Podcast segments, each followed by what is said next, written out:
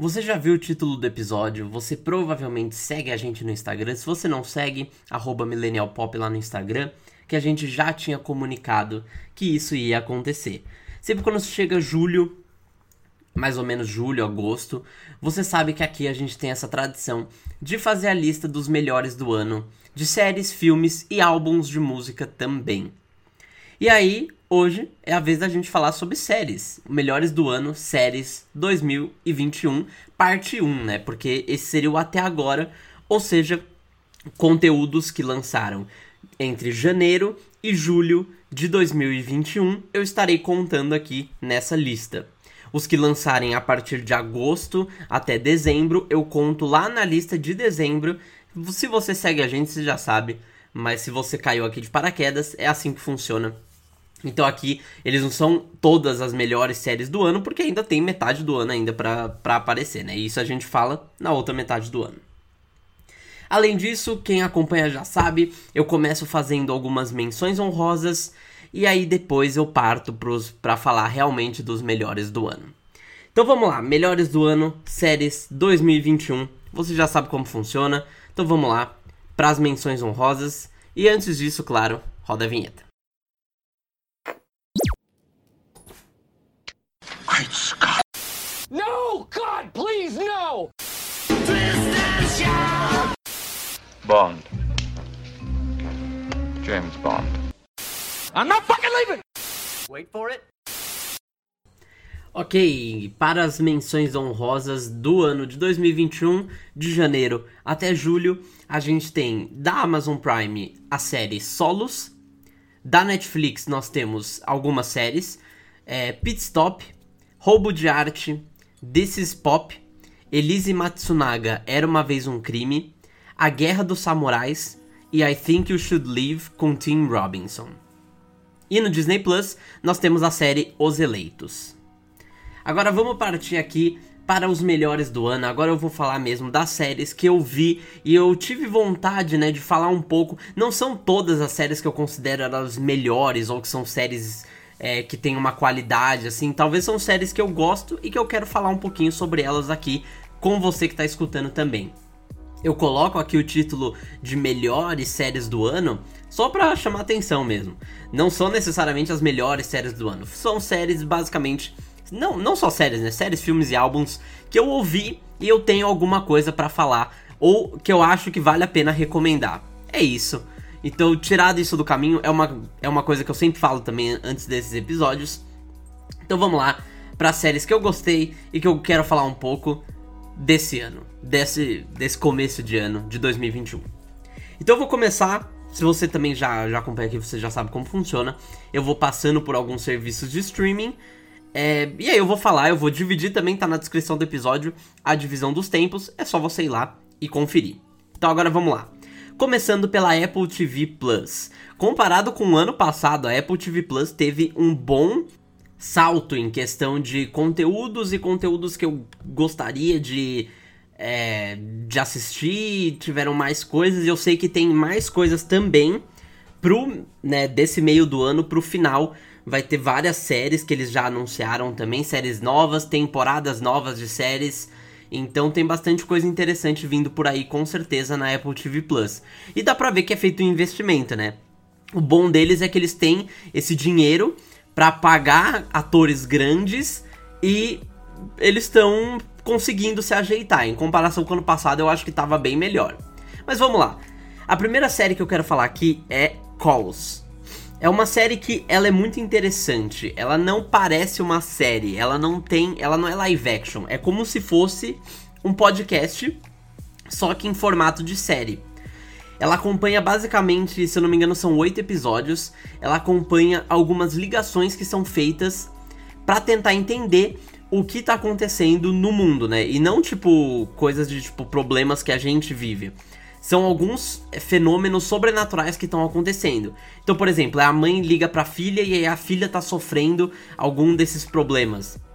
Ou um casal tá planejando se encontrar para atrair, né, os seus respectivos parceiros.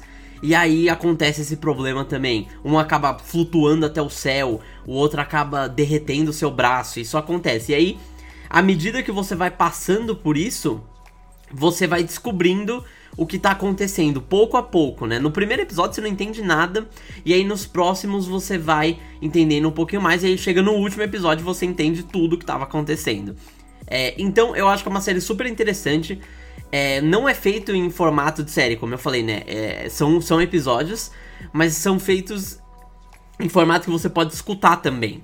Então isso eu achei muito legal. É uma série diferente e para mim com certeza uma das melhores do ano. Essa série tem um elenco também muito bom, em nomes como, por exemplo, Lily Collins, Pedro Pascal, Nick Jonas, Danny Puri, Aubrey Plaza e muitos outros. Seguindo aqui para a próxima série da Apple TV Plus, 1971, o ano que a música mudou o mundo. Essa é uma série documental, também tem seus oito episódios, que é mais ou menos o padrão da Apple TV Plus, são seus oito episódios. É, é raro alguma coisa ter mais, do que 8. E essa série ela trata exatamente do ano 1971, é, como o, esse ano foi importante para a música estadunidense, que depois foi virar mainstream e tudo mais. Nessa época, nós tínhamos caras como. Nós tínhamos bandas, por exemplo, como Rolling Stones, ou David Bowie, Jim Morrison, James Brown, Sly Stone, todos esses e muito mais que estavam em ativa nessa época, ou estavam começando, como era o caso do Bowie. E aí, ou Rolling Stones, que também eles deram uma revitalizada depois desse ano. E era um ano que tudo tava acontecendo para dar certo, sabe? Esses artistas eles estavam soltando músicas diferentes do que a gente estava acostumado. Era virada de década, então os Estados Unidos ainda estava saindo dos anos 60, eles estavam tentando entender, tava chegando os hippies, e aí é, tinha aquela questão social toda que você já provavelmente já conhece, é, muitos movimentos sociais por direitos, e aí tudo isso é, acompanhado da música que estava saindo nessa época, e como essa música também é, refletia né, o que estava acontecendo naquela época. Então nós temos desde violência contra a mulher, racismo, é, homofobia e muitas dessas coisas que são abordadas nessa época, que também eram abordadas na música.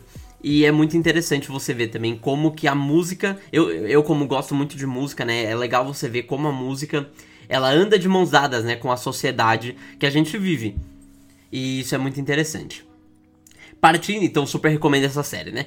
Partindo para a próxima série daqui do Apple TV Plus, eu quero falar sobre Mythic Quest. É uma série que eu fui conhecer esse ano, mas esse ano eles soltaram a segunda temporada. É uma série que tem vários atores importantes, vários atores que já participaram de outras sitcoms também. É, que no caso essa é uma sitcom, esqueci de mencionar isso. É, que estão aqui fazendo parte dessa série também. Então, por exemplo, nós temos o Rob McElhenney, que ele fez It's Always Sunny em Filadélfia. Nós temos o Danny Puri, que fez Community. Esses são os dois maiores, né? Mas também tem outros atores bem interessantes no elenco.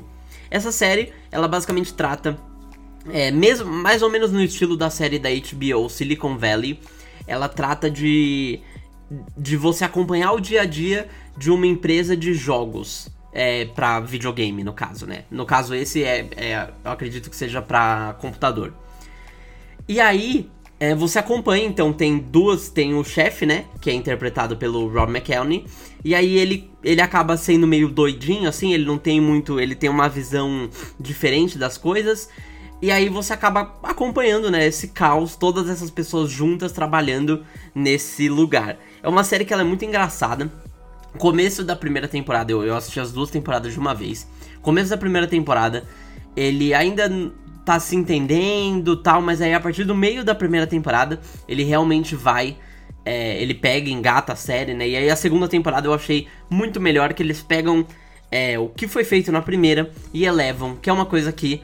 E, e aqui eu falei, né? São várias temporadas que tem aqui, várias segundas temporadas que vão estar tá nessa lista. E eu gosto muito quando a série pega e eleva esse. esse patamar, né? E aí, partindo para a última série do Apple TV Plus, eu quero falar de Trying.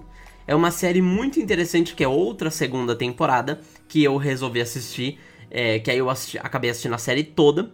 A série também tem seus oito episódios, com episódios de mais ou menos 25 minutos de duração, é bem pouquinho.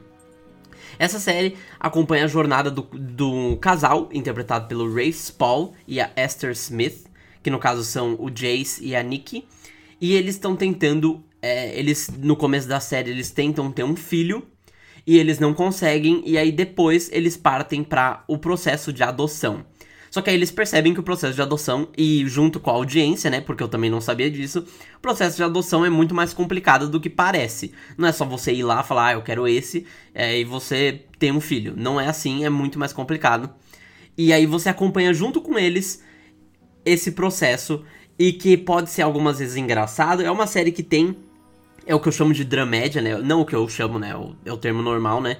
Chamado de dramédia, que seria o drama e a comédia juntos é mais voltado pra comédia, porque tem, tenta ser engraçado, e realmente é uma série que eu gosto muito.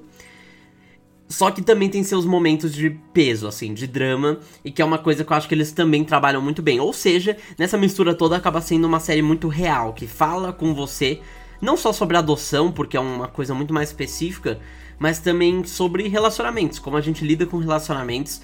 E é muito legal. É uma série que, assim, é, só melhorou. Na segunda temporada também, os personagens melhoraram, as piadas, tudo. Eu acho que melhorou assim é, na segunda temporada. E olha que eu assisti de uma vez, a primeira e a segunda.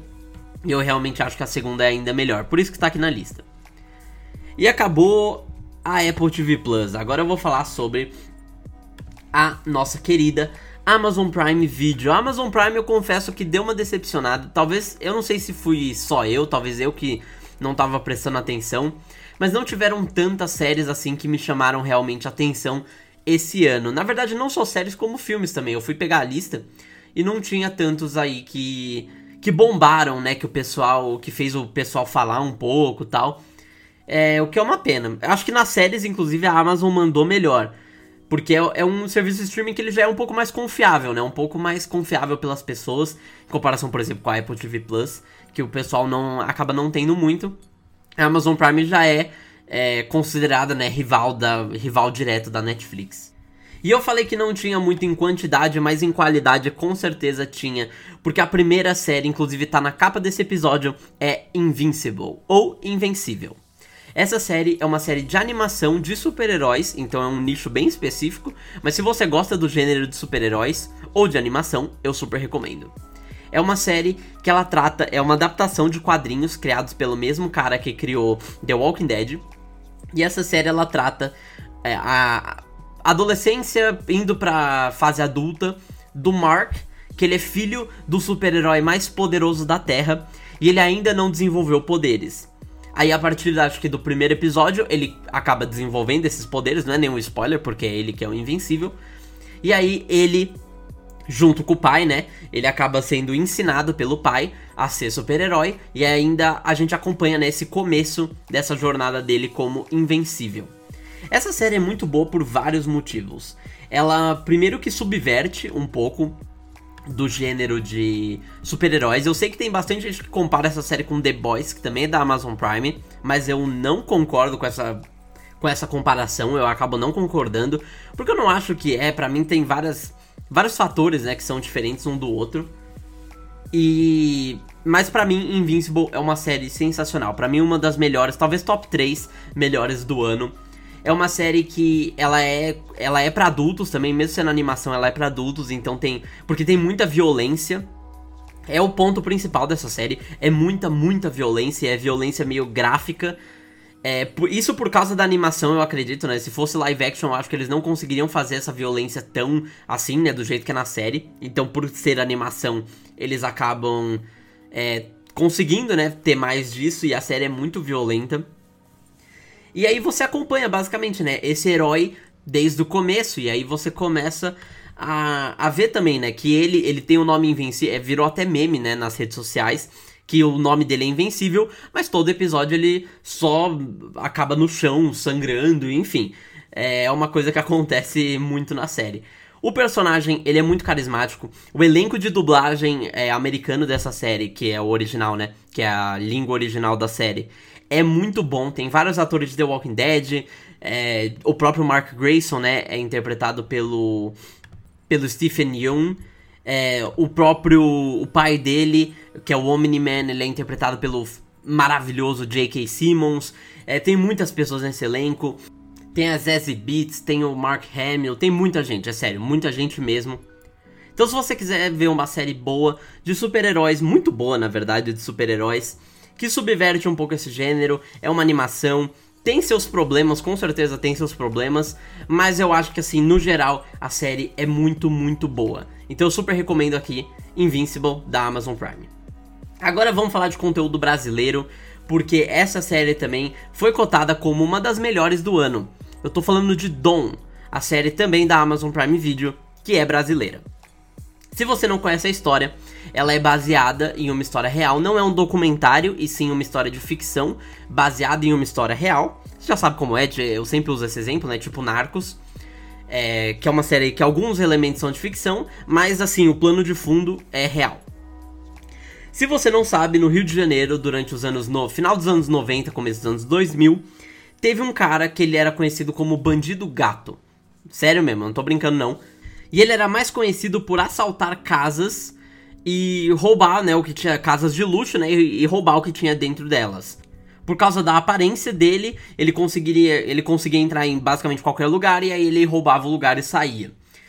Essa série, ela é muito boa porque você vê isso na notícia, né? E aí você pega e adiciona um pouco de camada dramática sobre tudo isso.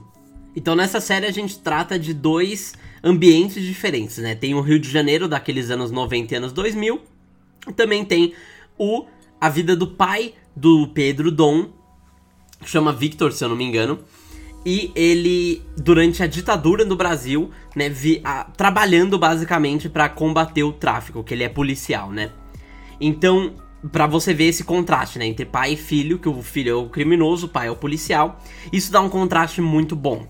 A série é protagonizada pelo Gabriel Leone, que fez Malhação no começo, ele tá maravilhoso nessa série. Talvez seja o melhor papel que ele já fez, dos que eu acompanhei pelo menos.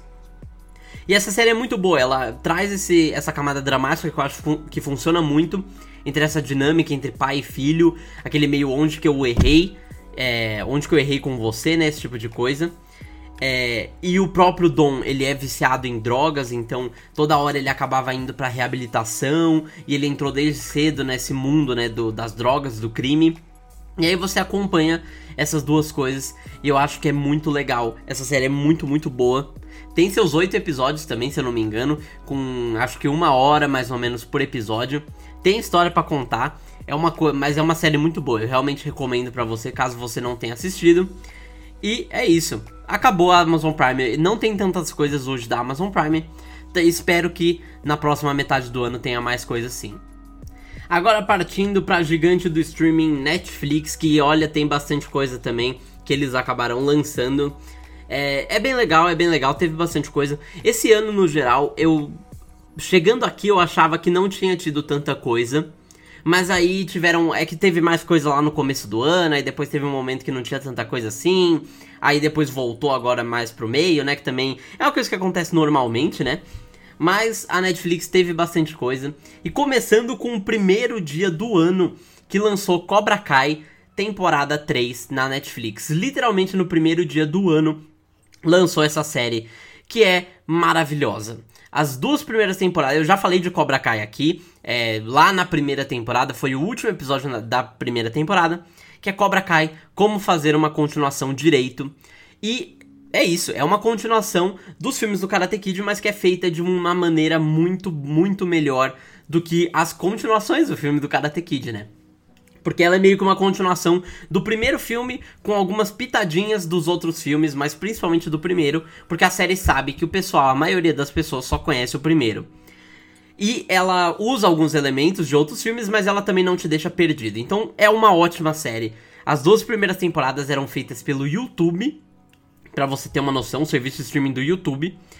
E aí ela foi comprada pela Netflix e essa temporada é a primeira temporada da Netflix de Cobra Kai. Então, eu fiquei meio preocupado, porque quando a Netflix faz isso, ela costuma fazer várias temporadas da série e aí depois fica meio saturado, como, na minha opinião, é o caso de La Casa de Papel, por exemplo. E eu não queria, como eu gosto muito de Cobra Kai, eu não queria que essa série ficasse tão saturada. Só que aí, então eu fui com essa, eu fui para essa terceira temporada com um certo receio, com um certo medo da, da série começar a ficar um pouco saturada, mas para mim não ficou. Essa temporada é tão boa quanto as duas primeiras. E eu acho que Cobra Kai é engraçado, que ela tem um nível de qualidade que é absurdo. Porque ela é, é chamada de malhação com karatê. E eu acho que é basicamente isso. Ela explora muito bem né, o drama que é depois, né, 30 anos depois lá do primeiro filme do, do Karate Kid, e aí você acompanha é, os dois, né, o Daniel LaRusso e o Johnny Lawrence, com seus dojos específicos, um sendo basicamente rival do outro, só que depois, né, que o final da segunda temporada, que o Miguel cai da escada lá, ele se quebra todo, e aí você acompanha nessa série é, a recuperação, nessa temporada, né, a recuperação do Miguel, esses dois dojos e eles... É, indo contra um inimigo em comum. E essa é basicamente né, a premissa da temporada. E é muito boa. Continua o nível de qualidade. Então, se você já gosta de Cobra Kai, eu não sei o que você está fazendo aqui, porque corre para assistir, porque talvez você não tenha visto que lançou, porque essa série é sensacional. E se você nunca assistiu Cobra Kai, assista pelo amor de Deus. Depois da, né, é, seguindo aqui na Netflix, né, eu vou falar de História dos Palavrões. É uma série que pouca gente, eu vi pouca gente falando sobre, mas é uma série que eu achei muito interessante. É num formato da, que a Netflix está fazendo ultimamente, que é meio documentário, meio série, um negócio meio diferente, assim. É, nos moldes mais ou menos de Explicando, que é uma série que também é da Netflix. É, e essa série é muito legal, porque ela, ela é o quê? Primeiro que é o Nicolas Cage te ensinando sobre palavrões. E eu acho isso muito legal. É, e, é, e, a série, assim, é simples. Ela falou no nome, História dos Palavrões. Então é o Nicolas Cage, e cada episódio ele fala um pouco sobre a origem, não só ele, né? Como outros. Tem alguns outros atores que também fazem parte da série, e outros cientistas da língua, enfim. Então, vários palavrões que a gente conhece aí, que já viu em filmes e séries, esse tipo de coisa. E basicamente explica a origem desses palavrões. E eu acho isso super legal. Eu acho uma, uma ideia assim que quem teve essa ideia pensou muito bem e, teve, e, e merece um aumento. Porque para mim é uma coisa que eu nunca pensaria e que funciona muito bem. Então para mim é uma série, é uma série muito boa, é uma série que eu realmente gostei, me diverti. Não é uma coisa que te deixa cansado de assistir. Você consegue ver de boa, é, você consegue ver de boa o o que tá acontecendo, né? E eu acho isso bem legal. É, são poucos episódios também, episódios são curtos, enfim. É uma coisa bem, bem divertida mesmo. E aí, partindo para a próxima série aqui da Netflix, eu vou recomendar para você Lupin. Se você não conheceu, você também tá vivendo debaixo de uma pedra, porque essa série ficou muito famosa. Ela já lançou as duas primeiras partes, ela é feita em partes também, assim como La Casa de Papel. É, ela é feita em partes e aí a parte 1 e a parte 2 foram lançadas no, nesse ano, né? A primeira parte foi lançada em janeiro e a segunda parte foi lançada no final de junho. Então, no meio mais ou menos de junho, na verdade. Cada parte tem 5 episódios, então agora a série tem seus 10 episódios para quem começa a ver agora. E é uma série que é sensacional. Eu não vou falar muito com spoilers, até porque ela é mais recente, né? A segunda parte. Mas é uma série que ela ela tem o pano de fundo né, dos livros do Arsène Lupin, que é conhecido meio como o rival, é, o rival não canônico do Sherlock Holmes, né? Que ele é esse é, é, outro bandido gato aqui que eu falei, né? Que é o cara que ele consegue seduzir as pessoas e aí ele acaba assaltando elas. É um, é um mão fácil, né? Acaba fazendo isso. E esse é o Arsène Lupin. E aí, nessa série, ela não, não é uma série de adaptação desse livro. Mas nessa série a gente acompanha o personagem do Omar Sy, que ele é sensacional, inclusive esse ator é maravilhoso. E é uma série francesa, inclusive, caso eu não tenha falado aqui, é uma série francesa da Netflix, talvez seja uma das maiores, assim, em questão de audiência, é, que a Netflix já fez. E aí, esse, o personagem dele, ele é. Ele gosta muito, né, desses livros do Arsène Lupin. E ele usa algumas dessas estratégias, algumas dessas coisas que ele usava nos livros na vida real para conseguir o que ele precisa. Então é uma série muito legal. Você acompanha mais ou menos a dinâmica dele com a mulher dele, com o filho Raul. E isso também, como ele acaba se envolvendo e também acaba misturando né, alguns flashbacks porque o pai dele foi incriminado por um crime que não foi ele que cometeu, e aí ele, ele meio que jura vingança também pelo pai. E também, além disso, ela fala sobre racismo, que é uma coisa que, que é um pano de fundo interessante pra série, que é um pano de fundo que precisava e que não acaba ficando militância, esse tipo de coisa que o pessoal fica reclamando aí na internet. É uma série que, assim, eu acho que tudo é executado na sua perfeição, assim. Se você me perguntar, precisava de mais, assim, porque já foi confirmado que vai ter uma terceira parte. Precisava de mais? Eu não sei, eu preciso ver primeiro para responder essa pergunta, a terceira parte. Eu não sei se vai lançar ainda esse ano, acredito que não. Mas, é, talvez só ano que vem mesmo. Mas o que eu vi até agora, eu adorei. Eu adorei. Ela segue, ela se propõe a resolver um problema lá no primeiro episódio e ela consegue resolver o seu problema lá no décimo episódio, com outros problemas surgindo no meio. Eu acho que é executado muito bem. E é muito legal, é muito legal de assistir. É aquelas séries que você fica tipo, como é que ele fez esse tipo de coisa, sabe? E é muito legal. Claro, tem furo de roteiro? Tem furo de roteiro. Tem coisa que você fala, ah, isso não ia acontecer desse jeito? Tem. Mas se você sentar e aproveitar, se aproveita. É simples. Outra série que eu vou falar aqui é Cidade Invisível. É uma série brasileira, ó como eu tô internacional, hein? Falando uma série brasileira da, obviamente, como eu falei, da Netflix. E ela trata de uma coisa super legal. Foi lançada lá no começo do ano, então já não tá muito no radar das pessoas. Mas é uma série que, é, quando lançou, fez um seu sucesso. Fez o seu sucesso. Eu tinha visto bastante gente falar sobre ela. O que é bem interessante, é uma coisa que, que é legal, né? É legal você ver um conteúdo brasileiro, original, bom e que dá certo. Pra mim, eu fico muito feliz vendo negócio. Tipo Dom, a série da Amazon Prime que eu já citei aqui. É uma que também, é, pra mim, funciona e, e é legal. É legal ver o Brasil fazendo esses conteúdos que dá certo e que engaja a população, né? E, e de quebra você conhece alguma coisa, porque essa série, Cidade Invisível, ela é basicamente sobre folclores, mitos que eles existem no mundo real, só que eles estão escondidos. E aí você acaba mais ou menos você acaba acompanhando a vida de um policial que ele acaba se encontrando no meio dessa dessa confusão, né? Ele acaba descobrindo o mundo desses mitos que, que vivem no ele é um policial, se eu não me engano, policial florestal, ambiental, ambiental, alguma coisa assim. E aí ele acaba se metendo no meio dessa confusão. E aí ele conhece muitos desses mitos. Que aí também envolve a família dele, esse tipo de coisa. É aquele drama de série normalmente que acontece. E o que essa série é boa, eu acho que é isso. Ela consegue ensinar a gente também sobre esses folclores da nossa cultura. Que, que é da nossa cultura, né? E, e, é muito legal, é muito legal você ver isso na tela, você ver isso bem adaptado, é uma história muito boa. Eu não vou falar muito spoiler, porque aí também, caso você queira assistir, né? Caso você não tenha, essa série tenha passado pela sua cabeça. Ela tem um elenco muito bom com Marco Pigozzi, Alessandra Negrini e muitas outras pessoas. É uma série também curtinha, é boa de assistir, é fácil. E é uma série que já também foi confirmada a próxima temporada. E eu quero ver mais, eu quero muito ver mais, porque é uma série que, que valeu muito a pena ter assistido. E aí é legal, porque aí você fica vendo esses folclores também no YouTube, né? Depois você fala, tipo, ah, é, ah, o que cada um desses folclores significou na série e tal. E aí você aprende um pouquinho mais, que eu acho uma coisa muito legal. Também nunca é demais para aprender um pouco sobre a nossa cultura, né? Agora partindo para outra série, eu vou falar da segunda temporada de Love, Death and Robots que foi lançado também pela Netflix. A primeira temporada foi lançada lá em 2019, só que como é uma série antológica, ou seja, cada episódio é uma história diferente, e cada episódio também é uma animação diferente, é um estilo diferente, é, isso acabou, né, acaba sendo dificultado e também teve a pandemia, então por isso que eu acho que ela acabou sendo atrasada para esse ano. Que também dá um trabalhão para fazer.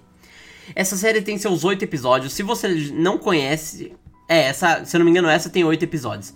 Se você não conhece Love, Death and Robots, eu com certeza te recomendo. Assiste a primeira temporada, não tem muito spoiler, porque, como eu falei, né, cada episódio é uma história diferente. E que aí normalmente tenta tratar de pelo menos um desses três temas: amor, morte ou robôs. Algo, tem temas que. Tem episódios que tratam dos três, tem temas que. Tem episódios que tratam dos, de dois desses temas, tem episódios que tratam de um desses temas. E tem episódios que também fazem várias questões é, filosóficas, enfim, é uma série muito diferente do que você tá acostumado, mas é muito, muito divertida. É muito divertida.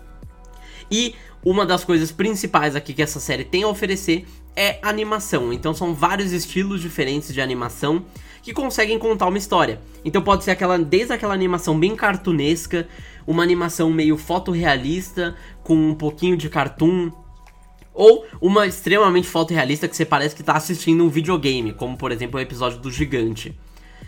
Assim, essa série é muito, muito boa. Se você não conhece, eu super recomendo.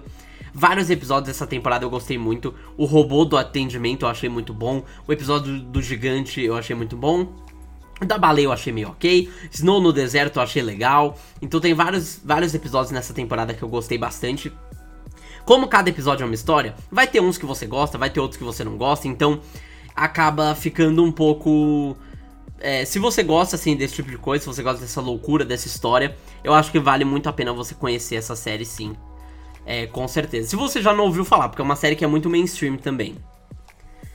Agora eu vou falar aqui de Halston. É uma série também é, naquele negócio que é uma história real, só que ela tem um pouquinho de ficção também. E essa série é muito legal. Ela tem cinco episódios só também. E ela trata do designer dos anos 60, mais ou menos, 60, 70. E na verdade vai passando pelas épocas da vida dele, né? Mas principalmente nos anos 70. Que é o Halston. É o cara interpretado pelo Ewan McGregor, que muitos conhecem como o Obi-Wan das prequels de Star Wars. E para mim tá nos melhores papéis da carreira dele esse papel, porque acho que ele consegue fazer muito bem é, essa figura, né, que é o Halston, que ele é uma pessoa muito egocêntrica e excêntrica, né? Ela, ela é muito egoísta, ela é muito excêntrica, né? Ela tem vários luxos que veio do nada, né? É uma pessoa que veio do nada e aí cresceu a fortuna e aí tá cheia de luxos, anda em carros chiques e tem tudo esse tipo de coisa, né? Todos esses luxos é, que tinha naquela época. Ele é um designer de roupas e aí, como é, é, não sei, eu não conhecia, não sabia quem era, algumas pessoas já conheciam, mas eu, eu não conhecia é, a história dele. Depois eu fui dar uma pesquisada também para ver o que aconteceu, o que não aconteceu, enfim. Mas é uma série que, assim, narrativamente ela tem uma história para contar, ela conta e, e, e, é isso. Ela conta a história e pronto. É, não tem enrolação, eu acho que os episódios também são muito dinâmicos. Acho que tem, se eu não me engano, são 50 minutos por episódio, mais ou menos assim. E é uma série, é, é uma série que eu gostei muito. É, principalmente assim, se você gosta de atuações boas, o Ewan McGregor tá muito bem nessa temporada. É, temporada não, desculpa, é uma minissérie, né? E ela tem produção do Ryan Murphy. Então você sabe que, é, para quem não, não conhece, né, o Ryan Murphy ele tem essa pegada também que ele trata de temas como, por exemplo, homossexualidade, uma coisa que quase sempre tá nas obras dele. E ele também faz isso de um jeito, é, em questão agora mais de produção, né? É uma produção muito bem feita, que tem várias cores, assim, é, são cores que combinam, o set é muito bem pensado, esse tipo de coisa, e é uma coisa que eu, pelo menos, valorizo muito, né? Acaba tendo vários frames muito bonitos, né, durante a série inteira. Então é uma série muito boa, se você não viu, eu com certeza recomendo para você. Agora eu vou mais uma aqui que eu vou recomendar, que também ficou bem famosa, é Sweet Tooth. É uma série da Netflix que também é, lançou faz pouco tempo, acho que lançou, se não me engano, em abril, maio, foi por aí mais ou menos. É nessa época que não tava tendo tanta coisa e essa série ficou bem famosa. Ela é uma adaptação, se eu não me engano, de quadrinhos também, é, quadrinhos da DC. Ela tem produção executiva do Robert Downey Jr., que muitas pessoas conhecem né, como Homem de Ferro, Sherlock Holmes e tudo mais. É uma série que é muito boa, que ela trata de vários temas que são considerados é, fortes na nossa cultura, né, no geral, só que é, com esse pano de fundo, né, com essas metáforas e que acabam é, que acaba sendo inteligente, né, que acaba sendo inteligente. Trata muito de preconceito, principalmente, preconceito com de, de todos os tipos, basicamente. E, mas enfim, ela, é, qual é a história da série, caso você não conheça? Acontece ao mesmo tempo que acontece uma pandemia que mata muitas pessoas com um vírus que é tipo, se você pega, você morre, basicamente isso. Só que ao mesmo tempo que isso aconteceu, alguns seres humanos começaram a nascer com características mutantes, ou seja, são seres humanos que têm algumas características de animais. E aí, é, pode ser, por exemplo, no caso, o próprio Sweet Tooth, ele é. É que é o Gus, o nome dele é Gus, se eu não me engano ele tem é, chifres de veado, por exemplo. É, mas tem animais que, por exemplo, é, tem é, pessoas que podem ter características de, sei lá, leopardo. Ou, enfim, vários animais. É, pássaros, por exemplo, acontece também. E aí, é, ao mesmo tempo, acontece essa pandemia e, essa, e, esses, e alguns seres humanos começam a nascer mutantes. E aí, obviamente, os humanos, como fazem normalmente, acabam culpando esses mutantes e aí acaba gerando preconceito e tudo mais. É esse preconceito que eu citei agora há pouco. E aí não, não sabe o que veio primeiro, né? Se veio a pandemia ou se esses mutantes que causavam a pandemia. Então, basicamente, esses mutantes são considerados como doença. E aí eles são exterminados. Muita gente são caçadores, né, desses mutantes. E que aí o próprio Sweet Tooth, que é o Gus, ele vai ter que é, lidar com isso até que ele, é, depois da morte do pai dele, ele tem que ir atrás da mãe dele. Aí ele acaba encontrando um cara que é meio protetor dele e tudo mais. É uma coisa bem é uma coisa bem legal, aquela história de duas pessoas que no começo não se entendem e depois você sabe, né? Começa. Você já sabe, você já sabe esse, esse estilo de narração. E, e é uma série que ela é muito boa, ela também é facinho de assistir, narrativamente, ela é muito fofinha também em alguns momentos, mas ela também tem seus momentos mais pesados, né? Principalmente com esse negócio da caça é, aos animais e tudo mais, acaba sendo bem pesado. Mas é uma série que eu com certeza recomendaria, se você não assistiu ainda. É, e ela, já, se eu não me engano, já foi confirmada uma segunda temporada. Até porque ela dá um gancho bem forte para uma próxima temporada, né? Então é bem interessante isso. Partindo para a próxima série, eu vou falar de Sem Maturidade para Isso, temporada 2. Eu falei já no último episódio sobre Melhores do Ano séries, eu falei sobre o Sem Maturidade para Isso, que é uma série que é criada pelo J.B. Quintel, que é o mesmo criador de é, Apenas um Show, e essa série segue o mesmo estilo de animação, né, dessa de Apenas um Show. E é uma série que trata do Josh e da Emily criando a filha deles, que já tá um pouquinho maior nessa, nessa temporada. E aí ela. E todas as coisas loucas que acontecem, né? Eu já, eu já expliquei como é que funciona essa série lá no, no, no último episódio. Porque é uma série que lançou as duas temporadas num tempo bem curto, né? Menos de um ano entre uma e a outra. E é uma série que eu acho que ela funciona em vários níveis. Eu acho que ela é extremamente engraçada. Ela faz várias críticas, né, à sociedade de forma pela forma do humor, né? Mas é uma série de animação. Eu não sei se é para criança ou não. Eu não sei se apenas é, se apenas um show é para criança ou não. Mas eu sei que eu gostava bastante dessa série. E é, assim, a animação nesse estilo, se você não assistiu a primeira temporada, assiste, mas ela continua muito boa. É, continua no, assim, a mesma qualidade, a mesma coisa da, da primeira temporada. Eu acho que é muito boa essa temporada também. Inclusive, até parece que essa série foi. É, é, esses episódios, né, que são chamados de segunda temporada, acabam sendo meio que é, jogados, né, do que seria a primeira temporada. É, alguns episódios que acabaram não indo para a primeira temporada acabaram indo para a segunda, porque o nível de qualidade é muito parecido mesmo. Agora já tô acabando aqui com a Netflix, eu vou falar da segunda temporada de Eu Nunca. Eu também falei dessa série no ano passado, é, que eu falei aqui é uma série que é muito interessante, para mim é uma série que eu gosto muito, que trata de representatividade de vários tipos, é, sendo a protagonista, por exemplo, indiana. Eu acho isso super legal, porque aí trata né, da vida dela se adaptando à cultura dos Estados Unidos e também, é, ela já é meio adaptada, porque ela meio que cresceu né, nessa cultura, mas os pais, principalmente, né, se adaptando nessa cultura. E aí, ela também é uma garota, né, que tá passando, tá terminando o ensino médio. E aí, nessa temporada, né, no caso, ela tá terminando o ensino médio. Ela tava com os problemas da última temporada, que voltam aqui nessa temporada. É, os problemas que. coisas que ela precisa lidar, né, primeiro. Que. Principalmente o final, né, da, da primeira temporada. E eu tô achando muito legal, eu acho que é a mesma coisa que eu falei de sem maturidade para isso, é uma série que ela continua o seu nível de qualidade. E eu acho que isso é a principal, assim. Se você não vai melhorar o nível de qualidade, pelo menos deixa igual. Porque aí, se eu gostei muito da primeira, eu gosto muito da segunda. E é o caso que aconteceu aqui. É uma série que ela continua muito engraçada, muito leve de assistir. No geral, é uma série muito, muito boa. Que eu gostei bastante. E que tá aí. Eu não sei se foi confirmada ainda uma terceira temporada. Mas tem que ser confirmada, na minha opinião, tem que ser confirmada pelo final que teve a segunda temporada, com certeza. pra gente continuar assistindo, né, a história da Devi, que é uma pessoa muito, muito. É, é doida, muito, muito doida, é, que tem seus lados bons, mas ela faz umas coisas muito loucas também pra. Pra conseguir o que ela quer, enfim. Se você sabe a série, você acompanha, você sabe do que eu tô falando. Agora eu vou falar um pouquinho dessas séries que são consideradas, né, documentários. Essas são séries documentais é, da Netflix, que são de. Algumas dessas são. São séries que misturam um pouco de ficção. Na verdade, uma delas só mistura um pouco de ficção com o que aconteceu de verdade.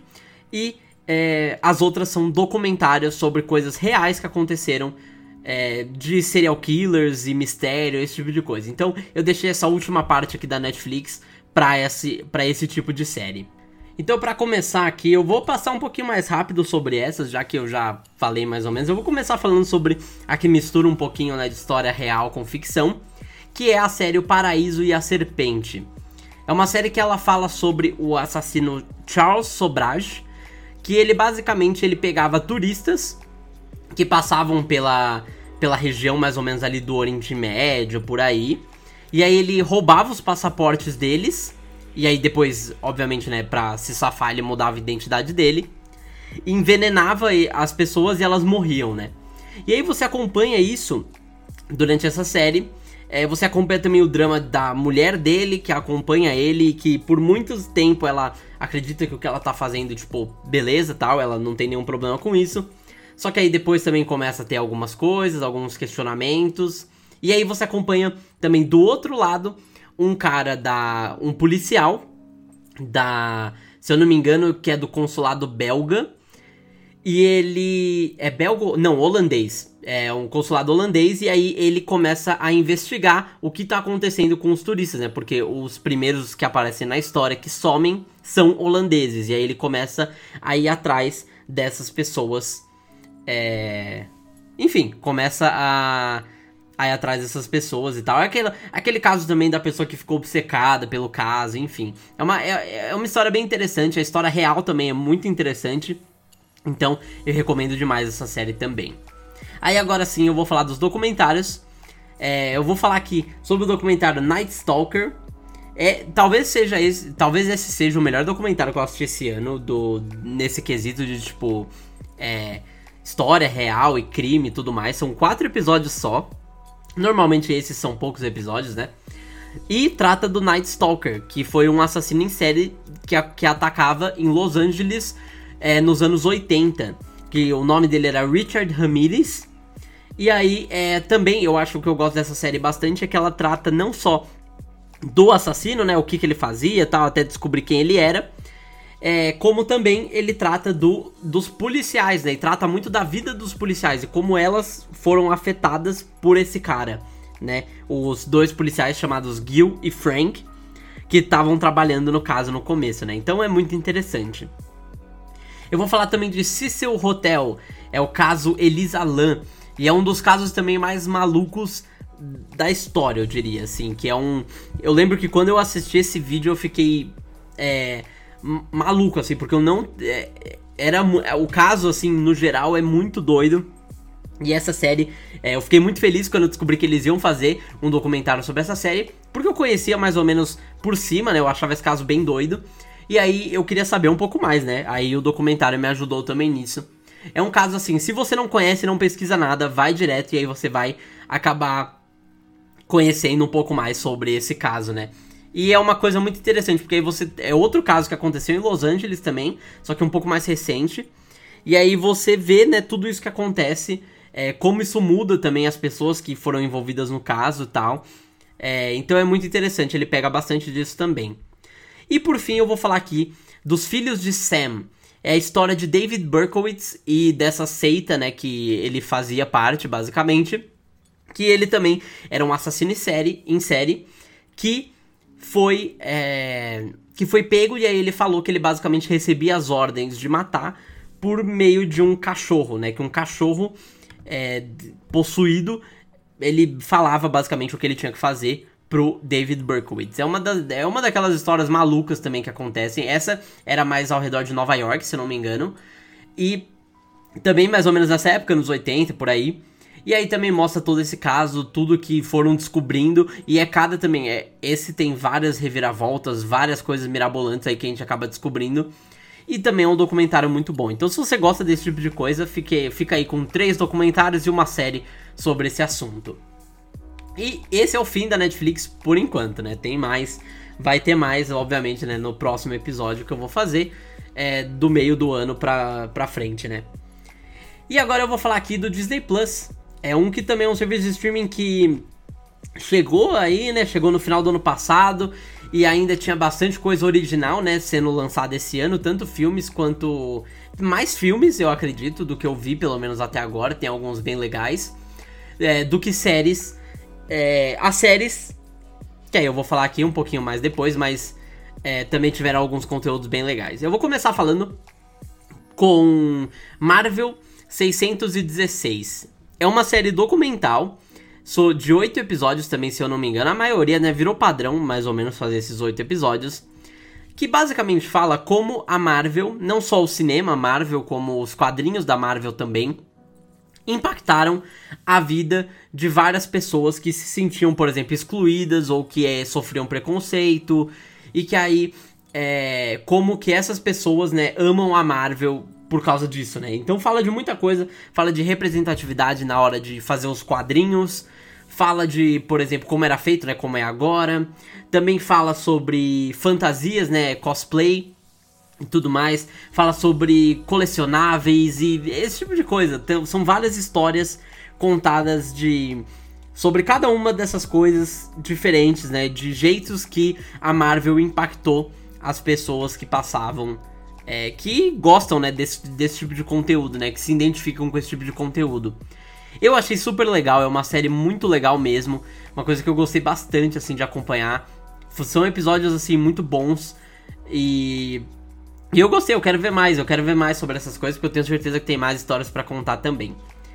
E agora, obviamente, tô falando de Disney Plus, em 2021 eu não posso deixar de falar sobre o pacotão Marvel, que para mim essas três séries entram na lista, que seria WandaVision, Falcão e o Soldado Invernal e Loki. Essas séries, para mim, são, assim, três das melhores também séries do ano, na minha opinião. É, quem me acompanha aqui sabe que eu sou muito fã da Marvel, eu gosto bastante da Marvel. E eu acompanho todos, tudo basicamente que eles lançam, eu tô, tô acompanhando tal. E esse não é nenhum segredo que eu, que eu ia acompanhar também, obviamente, essas séries. E cada uma delas eu acho que ela tem o seu propósito. Eu vejo o WandaVision e Falcão e o Soldado, e o Soldado Invernal mais ou menos como o estudo de personagens, né? Que ele pega, por exemplo, a Wanda, o Falcão, o Soldado Invernal, que são considerados como personagens secundários. E aí, para essa nova fase da Marvel, né, a fase 4, eles são mais desenvolvidos, né? Porque eles vão ter um papel mais é, de destaque.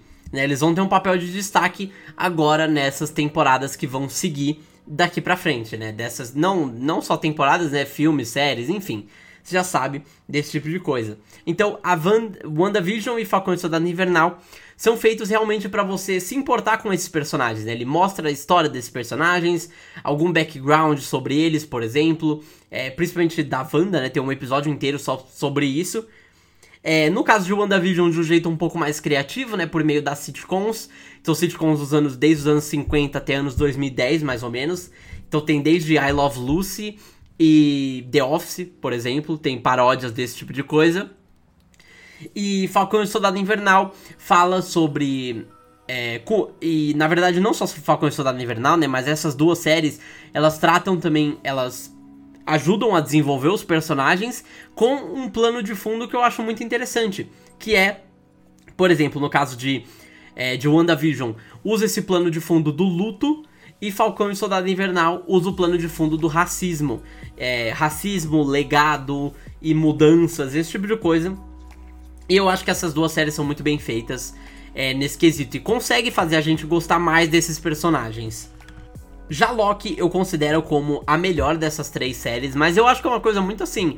Eu gosto muito das três, na minha opinião, são foram muito legais assim assistir, principalmente os lançamentos semanais, tanto de WandaVision como Loki que tinham mais esse mistério de tipo o que, que vai acontecer, né, do que, que tá, o que, que tá acontecendo.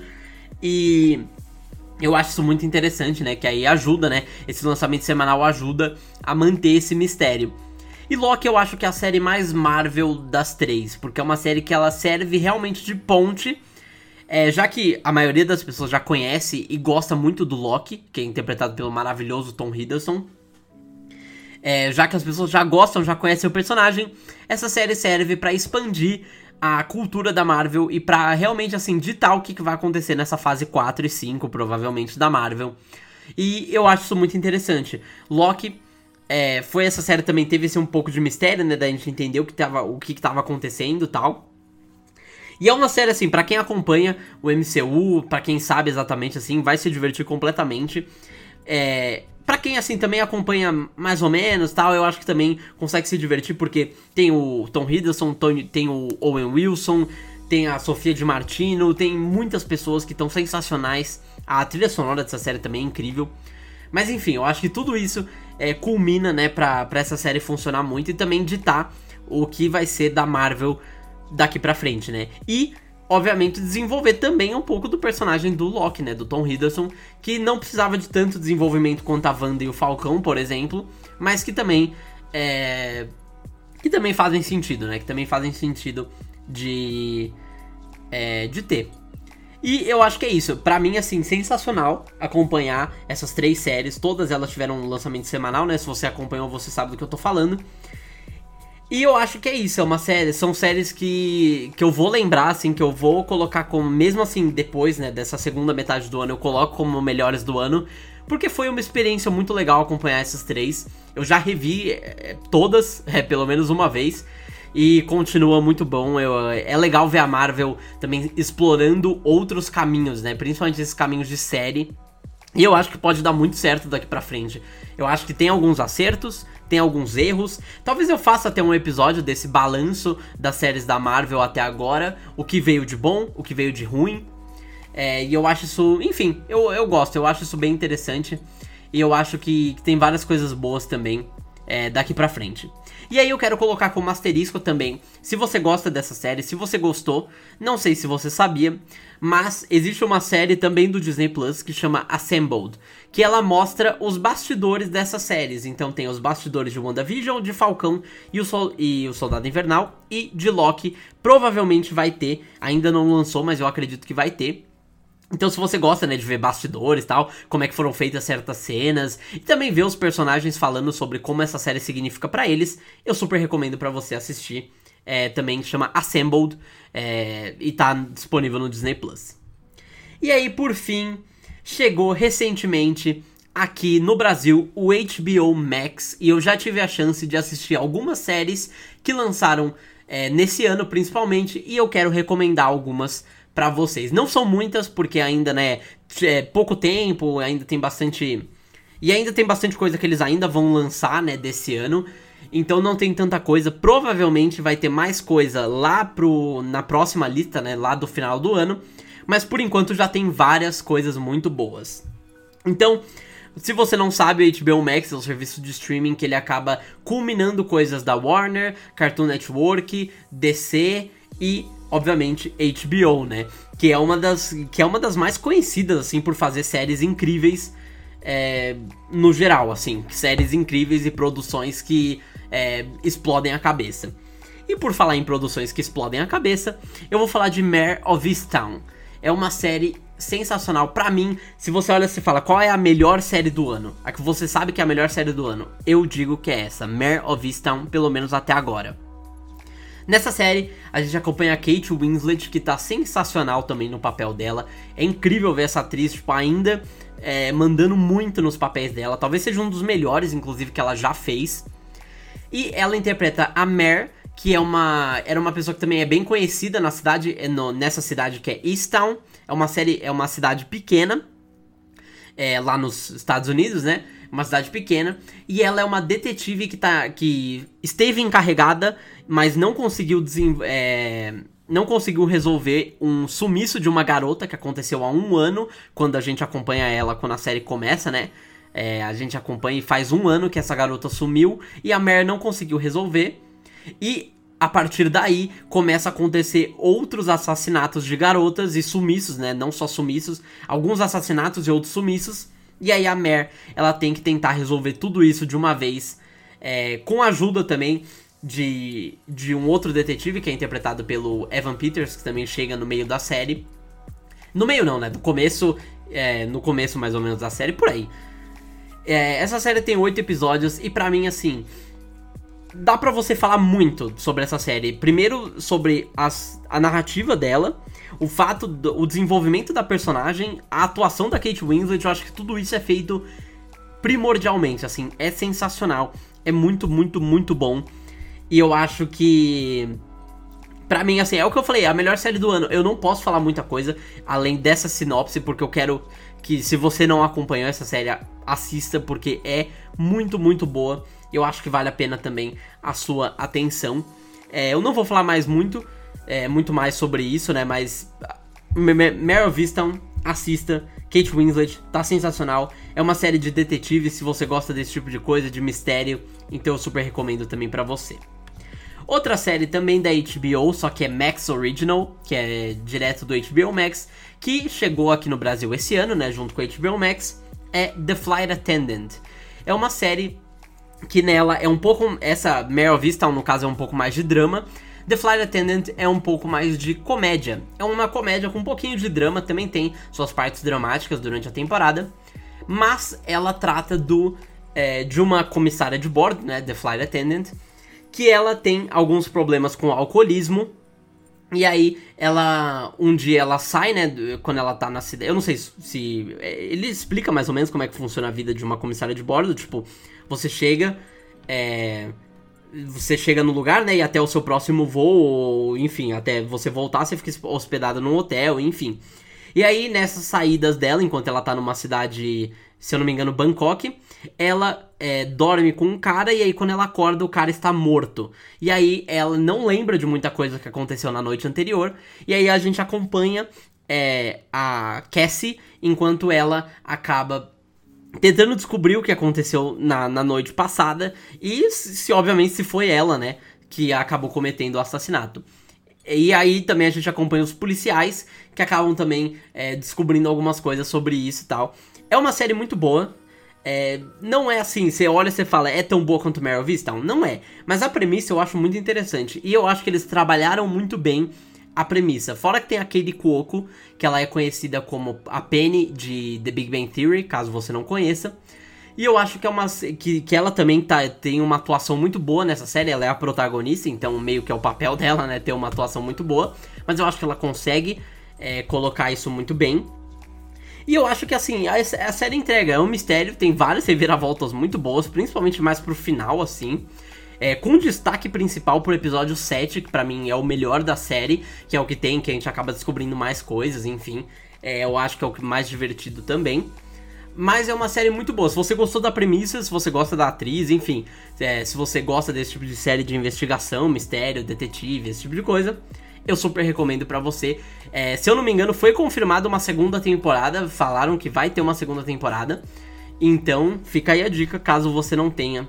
É, caso você não tenha assistido ainda. E por fim, a última coisa que eu quero falar aqui são os episódios especiais de Euphoria, que é uma série da HBO, a série da HBO que já tá, já foi confirmada, já tá gravando, se eu não me engano, já até terminou de gravar a segunda temporada. E Euphoria é uma série também, uma das melhores séries do ano de 2019, na minha opinião.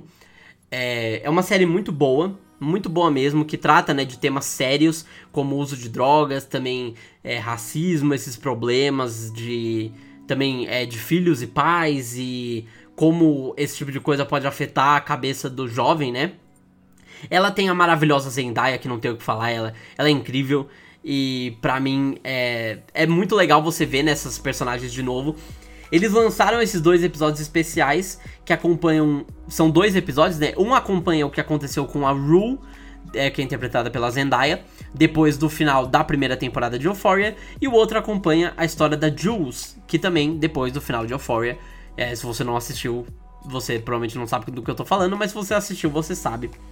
É, o da Rue chama Trouble Don't Last Always e o da Jules chama Fuck Anyone Who's Not a Sea Blob. os dois são muito bons, os dois têm. São aqueles episódios de um lugar só, mais ou menos. É quase isso. Tem isso perto de uma hora de duração, cada um deles.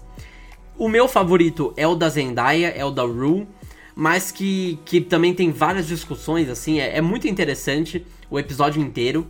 É, é, sentimental, você fica com peso no coração assistindo, é, nos dois, no geral, assim. E eu acho que. E, e, eles falam sobre o que aconteceu, sobre o que impactou isso na vida delas, é, o que aconteceu né, na primeira temporada de Euphoria. E tudo isso, assim, eu acho que é muito, muito, muito bem feito. E eu acho que isso é o que faz a série ser, ser incrível, né? E eu acho que são duas adições muito boas, né? A série. E acabou. Acabou as recomendações de séries de 2021. É, dessa primeira parte, né? Como eu falei, de janeiro até julho de 2021. É, eu espero que você tenha gostado do episódio, eu espero que eu tenha feito você assistir alguma dessas coisas também, algum desses conteúdos que eu, que eu passei aqui. Teve bastante coisa, acho que teve muita coisa boa por enquanto no ano de 2021 e tem muita coisa boa pra vir também, né? Daqui pra frente. Então eu acho que tamo voltando, tamo voltando com tudo. E é isso, já falei demais aqui, espero que você tenha gostado do episódio. É, se você gostou, segue a gente no Instagram, segue aqui no, no Spotify ou em qualquer serviço de streaming que você está. É, segue a gente lá no Instagram, millennial.pop. E é isso, melhores do ano, séries, vai ter de filmes, vai ter de álbuns de música, pode ficar tranquilo. Esse é o primeiro que eu vou lançar. Mas é isso. Até a próxima e tchau, tchau.